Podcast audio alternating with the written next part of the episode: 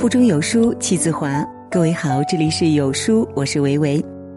今天我们要分享的文章题目是：一个人成熟的标志是懂得照顾好自己。一起来听。如何做一个成熟的人？相信不同的人心里自有不同的答案。但无论想要拥有一个什么样的人生，其实都离不开一个前提，就是先学会善待自己。能在这三个方面把自己照顾好的人，才有资格谈成熟。第一，照顾好自己的健康。朋友小西最近一改过去加班加点的工作习惯，开始在朋友圈晒起居家休闲照，俨然就像换了一个人。因为太了解他好强的性格，看到这突如其来的转变，周遭的很多朋友都像我一样，觉得颇为诧异。周末刚好几个闺蜜小聚，聊起这个话题，才听她无比怅然的回了一句话：“哎呀，活了三十几年，现在才知道，成年人的生活命最重要。”原来就在上个月凌晨两点，还在电脑前整理会议资料的她，突然急性心肌炎发作，痛到昏厥。幸好当时是在家里加班，男友发现后立马将她送到医院诊治。才免于更危重情况的发生。其实呢，已经有很多次了，我隐隐感觉到心脏刺痛，但每次都选择忽视它，觉得小毛病扛扛就会过去。直到这次住进了医院，看见许多像我一样的年轻人正在饱尝着拼命透支健康的代价，才恍然醒悟过来。出院之后，小西紧听医嘱，尝试着调整作息习惯。按时吃饭，不熬夜，有空呢也会给自己放放假，整个人的状态看过去确实比以前好了很多。以前呢以为成熟是有能力驾驭一切，现在才懂得，没有健康的人生根本不值得一提。确实，很多时候我们最容易犯的错误，便是一心朝着未来而疲于奔命，却忘了照顾好现在的自己。而真正成熟的人会明白，再忙再累，也不能忘了认真吃饭、按时休息，因为这才是对自己未来岁月最好的负责与承担。人生是一条很长的路，想走得更远，你就必须学会保重好自己的身体。第二，照顾好自己的情绪。成年人的生活，谁都免不了有遇到挫折而感觉心情不好的时候，但不同的情绪处理方式带来的却是截然不同的结果。同事晶晶前不久被一位态度恶劣的客户缠上，引发了许多不愉快的争执，愣是把他气得一连好几天都坐立不安。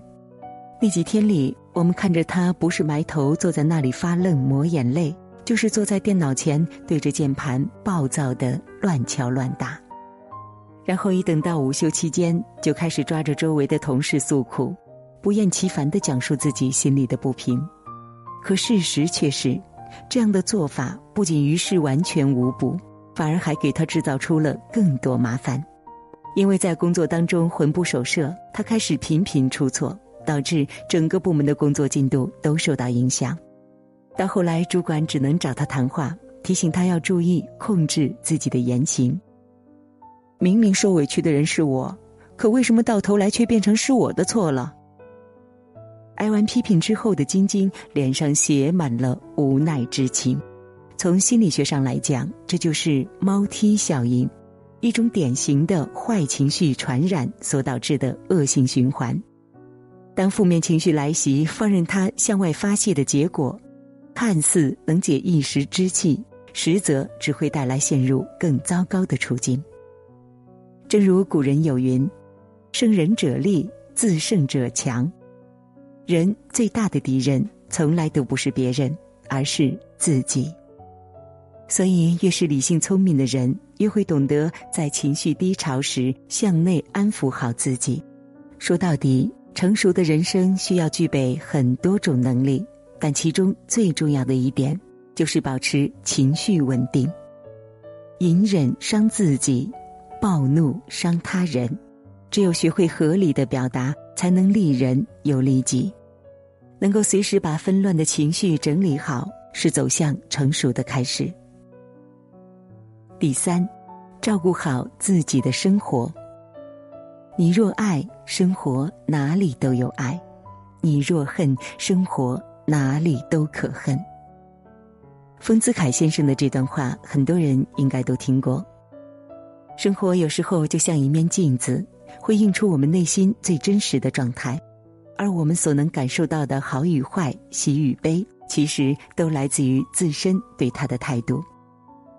这么多年来，我一直很欣赏我舅妈，并不是因为她有多么的独立能干，而是在她的身上拥有一种能把平凡的生活过出诗意的能力。舅舅的家庭并不宽裕，早些年做生意还亏本，欠了不少外债，加上还要抚养两个孩子，日子一度过得颇为艰难。但是在我的记忆当中，似乎从未见过舅妈为生活而愁眉不展。相反，她看起来总是妆容干净、精力充沛的模样，说话时脸上带着温柔的笑意，总是令人如沐春风。记得小时候，我特别喜欢做的一件事，就是放假了去他家做客，因为他的家里不仅收拾的温馨又雅致，还种了许多我爱吃的小瓜果。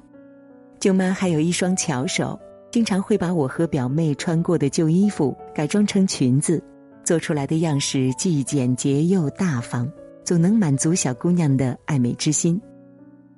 印象最深的画面是她在厨房忙碌的模样，灶台上飘着缕缕白烟，锅里发出咕噜咕噜的响声，菜肴的香味溢出，满了整个屋子。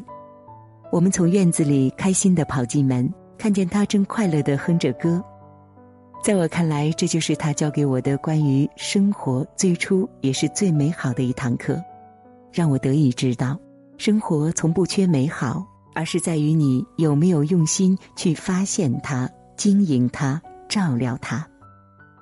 有一种智慧，是在看似寻常的日子里沉下心来，把一年四季过好，把一日三餐吃好。这不是我们所能给自己最好的礼物。热爱生活的人，才能拥有从容而美好的人生。所谓成熟，是成为自己最好的朋友，照顾自己的健康，别因为年轻就毫无节制的透支自己的身体。等身体出现问题，成为自己冲刺时的拖累后，后悔也晚了。照顾好自己的情绪，做个情绪稳定的成年人。哪怕遇到再糟糕的情况，也不要任由自己陷于情绪之中，努力保持理智，在既定的事实外争取做更好的改变。照顾好自己的生活，人生不如意之事十之八九，常想一二，时刻保持充沛的精力，不轻易向生活低头。亲爱的你，余生很长，我们都要好好的照顾好自己。